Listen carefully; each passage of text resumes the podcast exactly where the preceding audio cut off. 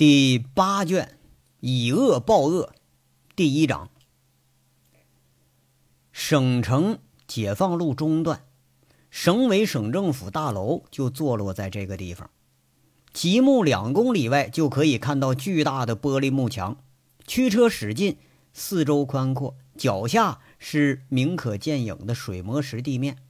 偌大的停车场，林林总总停着几十辆挂着各地牌照的车辆。抬头是肃穆的白色建筑和飘扬的国旗，高高的台阶和四周相对森严的岗哨，偶尔列队走过的武警，处处都显示出这里的不凡。如果说你不知道什么叫官威，那你都上这儿来逛一圈，基本上就能有点感受了。这是一个处处都需要你仰视的地方，不管是人还是建筑，那。都会没来由的给人一种肃穆或者压抑的感觉。与八九十年代政府部门高墙深院的神秘相比呀，现在体现在建筑、体现在管理上的官威，让人的仰视不仅没有减少，反而是增加了几分。十九层某一间办公室，高大肃穆的暗红色书柜整整占了一面墙。位于办公室中间的办公桌前面，坐着一位戴着眼镜、看着一份报告的人，表情严肃，有点不怒而威。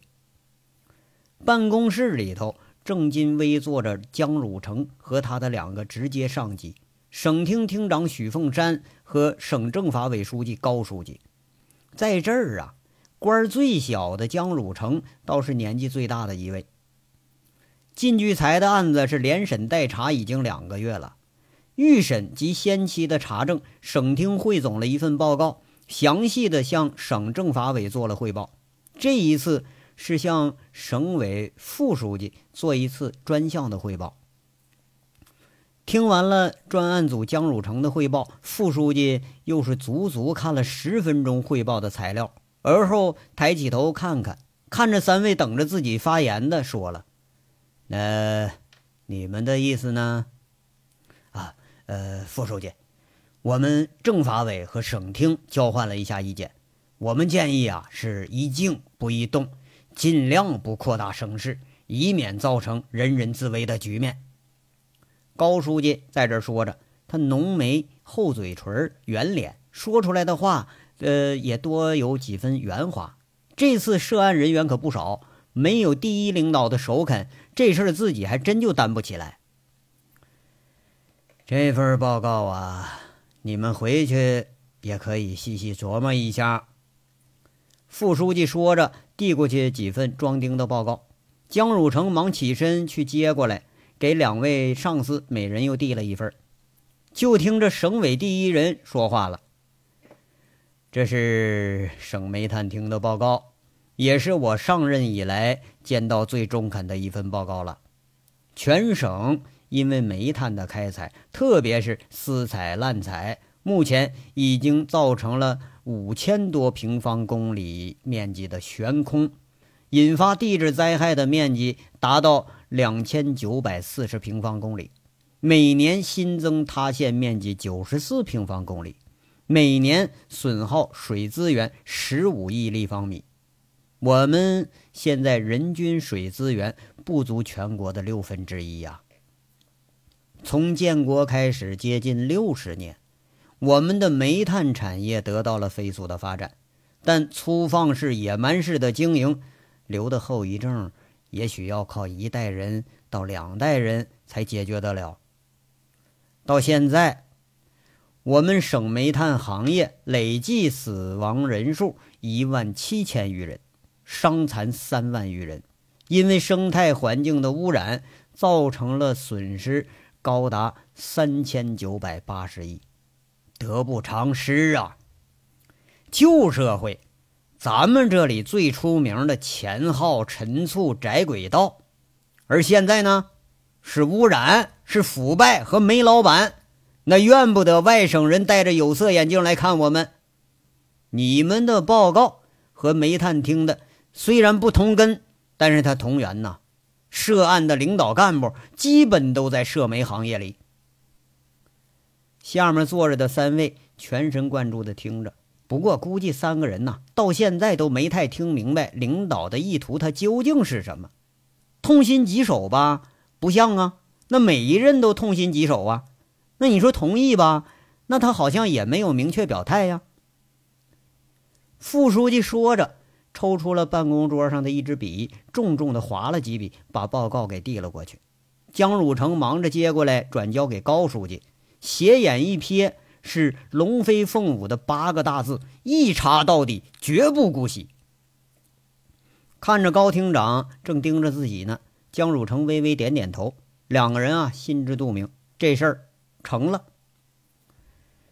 省委、省政府也正在酝酿一次大的整顿活动，专门针对煤炭领域腐败的一次整顿。你们就做个排头兵吧。民意不可违啊！查吧。副书记签完字，他发了一句感叹。省厅这两位送走了副书记，又送走了高书记，俩人一脸庄重的下了楼。要走的时候，许厅长却是招招手，很随意的叫了张江汝成：“来来来，老江啊，坐我的车。”江汝成直到上了车，俩人才都换上了难得的笑脸。就听副驾驶上的许厅长笑着把报告给递过来了，说一句：“老姜啊，我可是给你把这尚方宝剑给请下来了，剩下的事儿不能再麻烦我了吧？”许厅长，经理呀，经理，我最缺什么，您还不知道啊？抽到哪个部门，他都喊缺人呢。江汝成开始叫苦了：“哟，我说老姜啊。”要求不能太过分啊！搞一个利剑，你把两个市都给震动了；你再搞一个反腐，你还准备把省城翻个底儿朝天呢？你这一抽就是各部门的骨干，你让人家工作不工作了？许厅长笑着回绝了，看样这是要打太极拳了。啊，厅长，这个我心里有数，不过你不能让我当光杆司令吧？我就要一个行不行？谁呀？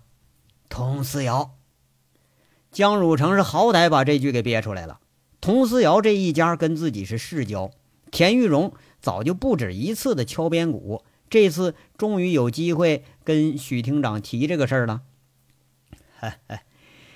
是不是这老童委托你让给他家姑娘上个台阶啊？许厅长笑着打趣了一句：“哎，许厅长，撇开这层关系不谈。”那您说这个人他应不应该上个台阶呢？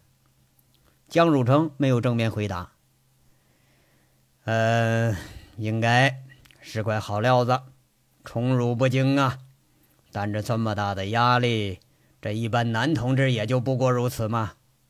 许厅长赞叹了一句：“佟思瑶这个名字，在自己看过的案卷里头出现的概率很高啊。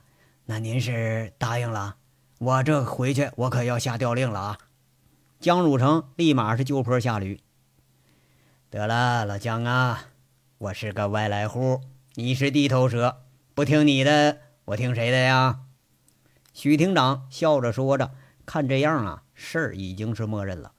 说完了，又想起来什么，随口问一句：“呃，对了，这个事儿有成果了，要注重宣传呐，扩大声势。”我看省委省政府这回是要下决心整治煤焦领域了，咱们干没干，这成绩都得好好的给报出去，别落后了。老姜啊，你家姑娘不是在省台吗？这个近水楼台可得先得月呀，到时候要落了人后，我可跟你没完。哎呀，我指挥得了三万警察，我可指挥不了我家那宝贝女儿啊。江汝成叹了口气，那还真是哪壶不开你提哪壶。清官难断家务事嘛，你得学会迂回。就你这个脾气，那谁能待见你呀？我看叶子挺和气、挺可爱的一个小姑娘嘛。上次见了我，那许叔叔叫的挺甜的吗？哎呀，对谁都和气，除了我。江汝成讪讪的回答着：“哈哈哈哈。”这也有让你老姜为难的事儿啊！许厅长爽朗的笑着：“哎呀，你就幸灾乐祸吧你啊！不不不啊！我觉着你们呐是缺乏交流。姑娘大了，这心思多了。我问你几个问题，你肯定答不上来。她心里头最想干什么？你不知道吧？她有男朋友了吗？你不知道吧？她喜欢什么样的男朋友？你也不知道吧？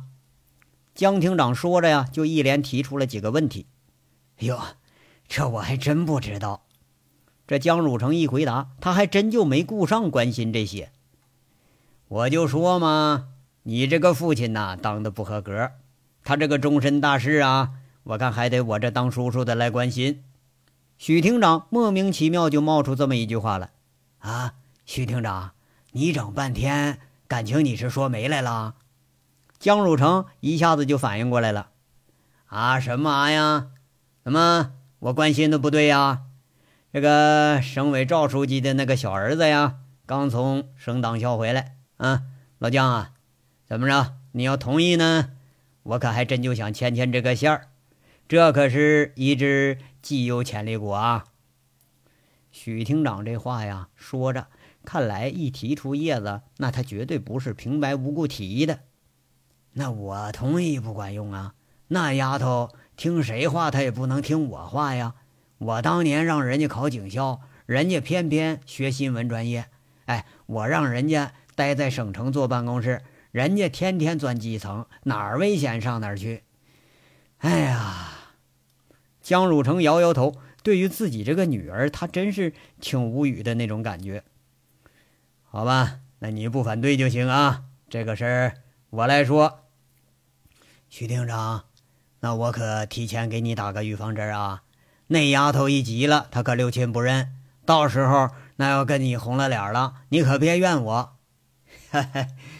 我说老姜啊，你还别吓唬我，这个媒我还说定了，我巴不得呢，早点有个人家。我这当爹的呀，也了了一桩心愿。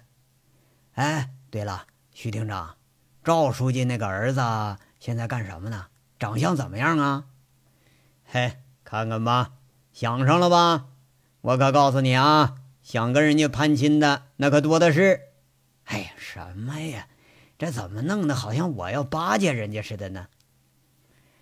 这年头啊，你要不巴结还真就不行啊。不过小伙子我见过，彬彬有礼，跟你们家丫头绝对能配得上对儿。这说不定将来啊，我还得求你办事儿呢。许厅长并不介意，随口说了一句：“哎呀，这什么呀？这！”江汝成一听这话，他反倒有点不好意思了。不过心里头再一想，这主动权还真就不在自己手里，这回他倒放了心了。当天，佟思瑶借调省厅八幺二专案组组长的任命，这就下来了。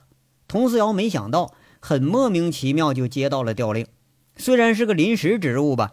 但是明眼人一看就知道，这是要提拔的前奏。一般呢，这个职务都是由省厅某部门的处长来兼任。这次把这顶帽子扣到佟思瑶头上，那不用说，这是组织给了一个考验的机会。如果说不出所料的话，是不出母亲田玉荣所料的话，案子一完就会有组织谈话。谈话完了，现在职务前面那个“副”字那就可以去掉了。这都快年底了，这正好赶上动干部啊！红头文件拿在手里的时候，他还在发愣。要说对缉毒总队的感情还是很深的呀，长长两年，对自己太过于熟悉了，熟悉的甚至有不舍得离开的感觉。总队的同事和下属陆陆续续都过来恭喜，严处长组织召开了一个小型的欢送会。会上几个眼睛软的小姑娘啊，差一点就流眼泪了。不过这些佟思瑶暂时都不在乎。省城公安局曾经有同事来过他这儿做过协查，了解过佟思瑶经过的几起案子。原因是市公安局在传唤几家娱乐场所知情人的时候，发现了凤城来人这一个线索。前有通宝断电的案子，那是被几种稀释的酸。给溶掉了绝缘层所致，这种办法让搞技侦的都大跌眼镜。天下居然能有人想出这么馊的办法来。后边就有靳聚财小舅子被人打伤致残的案子，真凶没抓着，传唤的那个呢？那那谁都是含糊其辞。市公安局把调查重点放在了凤城这条线索上，而让佟思瑶震惊的是，从协查同事嘴里得到一个消息：王启柱居然被杀了。这个事儿，佟思瑶跟着他就问过邢贵，案子调查了十多天是毫无进展。命案虽重，但是王启柱本人涉案太多，仇人也不少，一条一条的去捋去，还真就不知道得捋到什么时候。佟思瑶是很担心，这个王大炮虽然他不太了解，但他可知道这也是杨伟的死党，基本和王虎子是一个层次的人。这些天一直在联系杨伟的手机，还有牧场的电话，凤城所有认识的人他打了无数遍，而要找的那位就好像在人间蒸发了一样，丝毫是无迹可寻。直到缉毒总队到省厅来报道，仍然是没有结果。佟思瑶走的时候，还专门安置了门房，留下了电话地址。他知道杨伟他神出鬼没的，没准什么时候就从天上或者地下钻出来了。咱们再说说另一面啊，自西向东有一辆列车，它一路咣当咣当的呀，列车行进着，它单调的声音不停的重复着。窗外的景色从满目沙漠。石山戈壁换成了一片青绿金黄，离西北苍凉的景色是越来越远。一个中午时分，第二十三厢卧铺，浓重的酒味和鼾声响着。乘务员第三次查票的时候，旁边一位妇女拉着乘务员哀求似的说着：“乘务员同志，有其他座位吗？我就掏钱换个地方行吗？你这不是有地方吗？”哎呀，我隔壁那个，那个胖妇女啊，苦着脸在那说：“白天喝醉了，晚上就打呼噜，有时候白天都打呼噜。这都一天两夜了，我就没见他清醒过。你再让我在这待下去，我怕我都要神经衰弱了。那这这，那这我们怎么处理呀？”乘务员伸着脑袋看了看，相邻那个铺上还真躺着个人。要不是说车厢里很嘈杂的话。这鼾声还真能听得见，乘务员同志啊，我告诉你啊，胖妇女拉着乘务员的胳膊，小声说着：“这个人呐，我看像是嗯嗯哪个通缉犯，要不就是越狱出来了。今天早上他洗脸时候，我看见他胳膊上有纹身，那胸前有那么长个疤，你看他一脸胡子，根本都看不清长相，肯定不是什么好人。”胖妇女在这小声比划着，努力要说服乘务员啊，来确定这个就是个通缉犯。不管是不是吧，哪怕说把这人带走滞留上一会儿，那也成啊。你看，你这不胡说呢吗？人长得难看点睡觉这这鼾声大点那不能他就是通缉犯呢。你先坐下啊，别光说别人。你票呢？乘务员说着，那胖妇女忙不迭的可掏掏那口袋就验了票。这才推推下铺那个睡着了的黑大个，嘴里喊一句：“嗨嗨嗨嗨，醒醒！哎，查票了。”那人眼睛啊，努力的睁开了，揉了揉。乘务员注意到了，半长的头发有点散乱，一脸的胡子茬，看样还真有几分凶相。眼睛是通红通红的，估计是饮酒过度了。就见这人糊里糊涂答应着：“啊，干什么呀？查票啊。”那人一听明白了，顺手掏着口袋就把票递过来了。半短的汗衫这乘务员一眼就看到胖妇女所说的那个纹身，那是一个狰狞的豹子头。票是没问题，是到那个太原市的中途票。乘务员把票还回去，心里头狐疑了半天。现在连他也相信这胖女人的话了。他鬼使神差的问一句：“身份证呢？”却没想到，这话一出口，那人眼睛一瞪，好像仔细看了看列车员的服装，这才愤愤地说着：“你到底什么人呢？你是？我列车员啊？怎么了？你还知道你自己身份呢？只有公安执法机关才能要求公民出示身份证。你谁呀？你呀？去去，你别打扰老子睡觉啊！”那人骂骂咧咧一句，又瞪了旁边正幸灾乐祸旁观的女人一眼。那女的吓得一个机灵，直接缩回去了。嘿呀，行行行，你拽啊，你拽，我给你找警察来啊。小陆，你继续查票。那列车员被噎了一句，他好像搬救兵去了。不过呀，躺着那人根本都不搭理他，一扭头又呼呼开始睡了。没多大一会儿啊，这受了气的列车员还真就拉着三个乘警过来了。现在呀，直接。呃，在列车上直接抓获嫌疑人，那可是不在少数。每辆车随行都有若干名乘警。一听列车员绘声绘色的汇报，三个乘警还真就不敢怠慢，说不定还真就有潜在危险呢。哎，你看，看，就就他！列车员是一副大义凛然的样子，指着下铺上躺着那个人。那人呢，他就是没睡着，没来由的让这事给搅了兴致了，有点生气，坐起来就说了。不是我说，你们执法靠看相是不是啊？啊，这女的从昨天开始就说我是逃犯，她说我是我就是啊。他说那我要说他是嫌疑犯，你们信不啊？这道理他说的确实是对，不过这人说话口气他确实也不好听。俩乘警就有点不高兴，看看这列车员。那列车员有点外强中干，就说了：“那你为什么不让我查身份证啊？”你一个查票的，你查什么身份证啊？狗咬耗子，你多管闲事呢？是个人都能查呀？啊，那我查查你证件，你高兴不？那人一点不示弱，针锋相对的说着：“啊，这位同志，您别生气，我是零二八号乘警，我现在要求查你的身份证和行李，呃，可以吗？”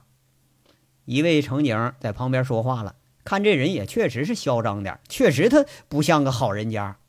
啊，行啊，可以啊。不过你们要是什么都查不出来，我就要投诉这个人。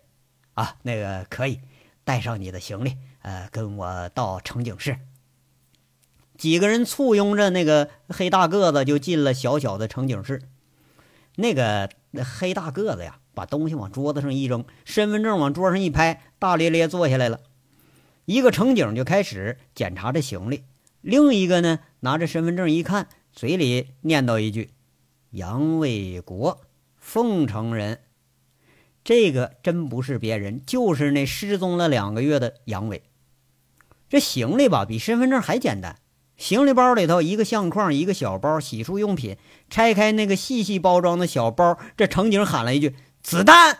啊！屋里头一个，外头俩呀，这一惊全回头了，甚至于外面那个手铐就已经摸到手里了。子弹壳，你把话说完呢，你呀！杨伟是又好气又好笑的说一句，那个含子弹的却是一点都不紧张，他是惊讶而已，饶有兴致的看着手里那子弹壳做的工艺品，纯粹的啊，就是子弹壳做成的一辆坦克模型。那个炮管是两个弹壳焊在一起了，而履带呢，则是一圈弹壳呃并排给拧在一起的。正好有手掌那么大，很精致。不过这年代一看可是不短了，已经没有原来那种锃亮的颜色，有点发暗。那位乘警很感叹地说着：“哎呀，这是真子弹，而且是纯手工的。这家伙可比市面上那个含金量可高啊！”我说：“这位同志啊，这个这都是八一杠的军用子弹弹壳啊，按理说这玩意儿也不能带上车呀。”杨伟不置可否地说了：“我一个战友的遗物，如果你们要拿走呢，随便吧，人也不在了，这东西留着，看着他也是伤心。”另一位看看包里的相框，问了一句：“您是军人啊？”“嗯，好多年以前是。看吧，这个就是我，十年前的照片。你看那时候啊，笑得多好，脸也嫩，一点都不像嫌疑犯吧？”杨伟拿出了旧照片，照片上是一群大头兵。他指着其中一位傻笑的年轻人，对警察说着：“那您这是？”拿着坦克模型那位不知不觉这称呼也变了。哎，回老部队看了看。杨伟有点黯然的说着：“这个坦克啊，是十年前一个战友做的。”十年前的遗物了，十年了。物是人非呀，我们的营房现在成了油料的储备库了，部队也整编了，什么人都找不着了，就只有躺在烈士陵园里的战友都还在，一点没变。我去看了看他们，十年了，也不知道有人来看过他们没有。杨伟说着，看着那十年前的照片，照片里的人却大都不知下落了。他眼睛越发的红了几分。这又是一个来怀旧的老兵。几个乘警心里释然了。这趟列车上经常送走新兵，也会呃迎回老兵，当然也包括这种多年以后再回归故里的老兵。苍凉的西北。这些人才是山与石的脊梁。几个乘警相互看了一眼，眼神里却是敬意徒生。军人，不管他落魄到什么份上，那都是值得尊敬的。啊，对不起啊，同志。检查的乘警默默地把杨伟的身份证和随身物品原物奉还了，小心翼翼地包好了那件坦克。其中一位安慰地说着：“这趟列车上……”我也见过好多两眼泪汪汪从大西北返回来的老兵，您别伤心，我相信一定会有你许多许多的战友回去看过他们。啊，谢谢啊！杨伟的鼻子有点酸，他默默地收拾好行李，对着检查行李的那位说：“你也当过兵吧？”啊，我是侦察兵，我这啊坐车方便，前两年。还回老部队看了看。那位对子弹坦克评价的乘警说了一句：“不能回去啊，回去太伤感了，还是活着好。比比他们啊，咱们再差，咱也还活着，咱们得好好活着。要不你说他们躺在那儿，都没个人来看，会很孤单的。”杨伟摇了摇头，说了一句前后矛盾的话，话里很伤感。那乘警也不知道该如何去安慰这位老兵。看看门外，示意着列车员进来。列车员听到了里面的对话，他有点紧张的推开门，也是一脸的不好意思的说着：“哎，对不起啊，同志，我实在是那个那个，您您您投诉我吧。”杨伟突然笑了，淡淡的说着。没什么，我刚才也是喝多了，说话冲，主要问题在我。哎，看来啊，我得好好打扮打扮了，要不走到哪儿都把我当坏人呐。这话呀，倒把几位都给说笑了。一个小小的变故，很快就消弭于无形了。望着杨伟那高大的背影，走在通道里头。其中一位乘警没好气儿的数落着那列车员：“不是我说你可真行啊！这周你都报了三次案了，没一次靠谱的。我可警告你啊，这大西北当兵的，这算是个脾气好的了。你要碰上一个刚退伍、一肚子气的，揍你一顿那都是轻的。”这军人的身份赢得了列车员和乘警们的尊敬，连邻座那胖女人知道实情以后，也对杨伟有了几分笑意。一天一夜以后，列车缓缓地停在了目的地。省城啊，又回来了。这一趟的路是真漫长，足足走了两个多月。从夏天这都走到秋天了。杨伟摸着脸颊走出火车站的时候，心里琢磨着：“哎，这最要紧的一件事啊，应该是得刮刮胡子、理理发了。然后呢？”然后去见见季美凤，杨伟摇摇头，实在是没这个心情。那么见见佟思瑶呢？那这倒也还可以，但也不知道他现在怎么样了。哎呀，对了，家里头也不知道怎么样了。秋收这已经应该都完了，现在的牧场已经囤草打粮了吧？山货别说收成。估计啊，收回来这都快卖完了。哎，这一趟啊，确实走的有点太长了，就像啊，把十几年的路又重新走了一遍似的。这章到这儿就说完了，下章稍后接着说。感谢大家的收听。